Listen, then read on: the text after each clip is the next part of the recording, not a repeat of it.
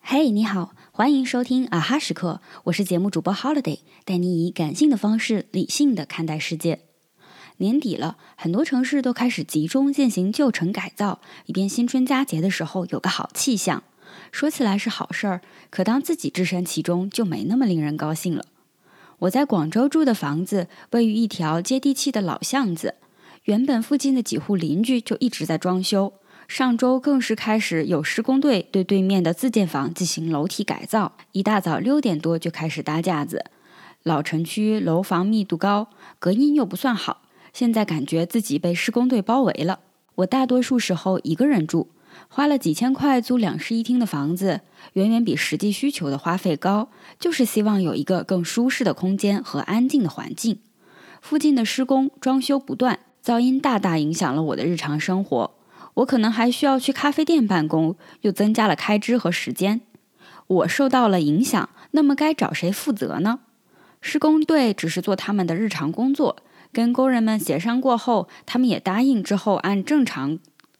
他们也答应之后按正规的施工时间干活，这似乎不是他们的问题。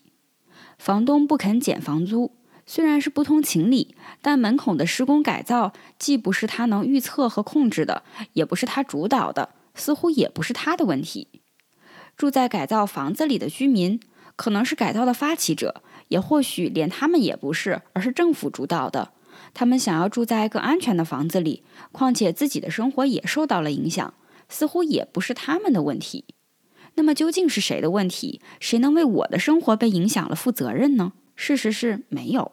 真实的生活不是逻辑推理题，不是每件事儿都非黑即白，权利和责任的划分能够清晰明确。很多时候我们受到影响，但无法追溯能够为我们的损失负责的人，到最后委屈也好，生气也罢，只能自己承担。